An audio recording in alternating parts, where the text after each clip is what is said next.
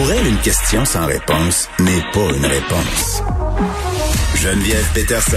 Cube Radio. Docteur Caroline Quash, qui est pédiatre, microbiologiste, infectiologue, épidémiologiste au CHU Sainte-Justine. Docteur Quash, bonjour. Bonjour, Mme Peterson. Hey, à brûle pour point, là, je vous demande ça comme ça. Là, il y aura des manifestations devant un hôpital euh, montréalais, des gens qui sont anti-vaccins, anti-passeport euh, sanitaire, anti-mesures. Comment vous accueillez ça, ce type de manifestation-là, devant des établissements de santé? Pas particulièrement positivement. Je ne sais pas exactement ce que vous voulez que je vous dise, mais sérieusement, je ben, pense que... ce que vous pensez, c'est tout. Oui, ben honnêtement, les gens qui sont contre les mesures euh, ne mesurent pas en fait l'impact que leur geste a sur le milieu de la santé justement, Mm. parce que les infirmières, euh, les auxiliaires, euh, tous les gens qui travaillent à, à sauver les cas de Covid depuis le début de la pandémie sont de plus en plus fatigués et la raison pour laquelle on a encore des mesures en place, c'est justement parce qu'on est en pénurie de personnel. Autrement, c'est possible qu'on aurait fait comme le Danemark et qu'on aurait laissé un peu euh, la, le virus se transmettre. Mais encore aujourd'hui, quand il reste un million de Québécois qui ne sont pas vaccinés, qui sont à risque de finir aux soins intensifs ou à l'hôpital, Mm. ben, ça met une pression sur les milieux hospitaliers. Donc, je pense que c'est c'est égoïste. Ben, égoïste et déplacé, je partage euh, votre opinion là-dessus. Euh, Parlons des tests rapides finalement qui seront déployés dans 72 écoles euh, primaires du Québec. Petit rappel, vous avez mené un projet pilote dans quelques écoles.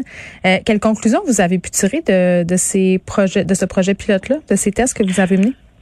Ben, ce qu'on avait tiré comme conclusion, c'était que de tester de façon aléatoire des enfants asymptomatiques, c'est, ça demandait énormément d'énergie et de tests pour très peu de cas retrouvés, mais que quand on les utilisait pour des enfants qui avaient des symptômes, souvent qu'ils les développaient dans la journée à l'école ou qui arrivaient à l'école sans vraiment dire qu'ils avaient des symptômes, ben, le test rapide était capable quand même d'en détecter euh, 8 sur 10.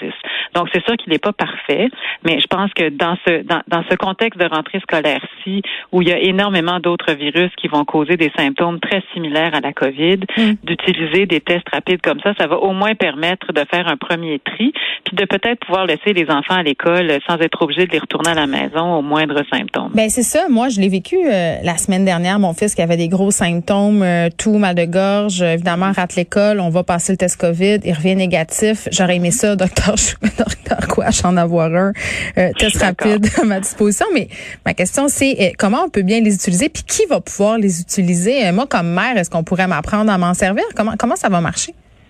Ben, pour l'instant, ce test-là n'a pas eu l'autorisation de Santé Canada pour une utilisation de vente directement aux consommateurs. Mais je vais vous avouer que le ministère de la Santé avait fait des projets pilotes l'année dernière où ils formaient des gens, donc pas du personnel de la santé, dans des entreprises pour être capable de tester leur personnel euh, au besoin. Donc moi, j'ai l'impression qu'une fois formé, tout le monde est capable de faire ça. C'est pas, euh, c'est clairement pas sorcier. Euh, la seule, la seule question, c'est comment est-ce qu'on fait pour en avoir à la maison? Parce que je suis d'accord avec vous que ça pourrait être fort utile euh, à bien des moments. Là, quand on a des enfants qui ont quelques symptômes, puis on se dit, coudon, c'est ça ou c'est pas ça? Est-ce que je vais voir grand-maman ou j'y vais pas? Ah oui, ben, des mamans, des papas, des, empl- des employeurs, plein de gens qui sont en, qui sont responsables de d'autres personnes euh, finalement. Et, puis la- euh, il y a eu beaucoup de tergiversations, euh, docteur Quash, sur l'efficacité de ces tests-là. Euh, à l'heure actuelle, qu'est-ce qu'on en sait? Est-ce que ce sont des tests fiables? Ben, ils sont pas aussi fiables que les PCR qu'on fait dans les laboratoires, ça c'est clair. Mm. La différence, par contre, par rapport à l'année passée, c'est qu'on a quand même une petite marge de manœuvre de plus, c'est-à-dire que les personnes qui sont à super gros risque d'être hospitalisées parce qu'ils sont, euh, euh, ils sont, ils sont plus vieux ou ils sont plus vulnérables, en théorie, ceux-là ont été vaccinés. Ceux qui ne le sont pas, c'est pas faute de leur avoir offert le vaccin et de l'avoir rendu disponible. Donc, on a quand même une petite marge d'erreur possible. On veut pas que ça se mette à courir partout, euh, justement à cause de la pénurie de personnel dans les centres hospitaliers. Mais compte tenu de, de, l'eff- de la sensibilité du test, c'est-à-dire 8 fois sur 10 quand on a des symptômes, je vous dirais que c'est, déjà un premier tri qui est valable. Et euh, ce, ce test-là détecte le virus quand il est en grande concentration dans notre nez.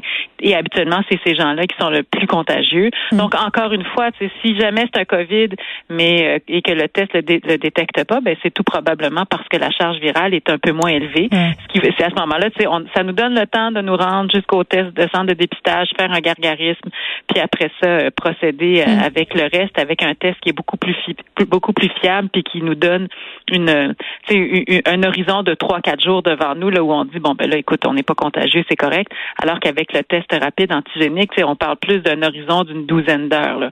C'est possible que 12 heures plus tard, la charge virale est montée, puis là, on soit dans un paradigme complètement différent. Est-ce que c'est à cause de ça que la santé euh, publique euh, semblait euh, démontrer une certaine résistance justement à les déployer, ces tests-là, dans les écoles?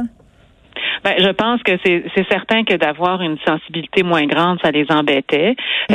puis Mais on les avait en même temps. Ah, je suis d'accord. Mais là, je pense qu'il voulait savoir, il voulait avoir des résultats sur le terrain, voir comment est-ce qu'on pouvait les utiliser. Je pense qu'il fallait y penser de façon différente. Puis là, bon, ils sont prêts à les utiliser, ce qui est une excellente nouvelle. Puis on, va espérer que ça va permettre euh, aux enfants de rester à l'école et aux parents de rester euh, à faire ce qu'ils ont à faire. Mais est-ce que ça va en faire une différence, vous pensez, là, pour la quatrième vague, de les avoir? Ben, je pense que ça va faire une différence pour que nos enfants puissent rester à l'école un peu plus longtemps. Euh, dans le sens où c'est pas au premier aux premiers symptômes qu'on va être obligé de les renvoyer à, la maison tout de mm. suite. Là. Alors ça va nous donner un peu de jeu de ce côté-là.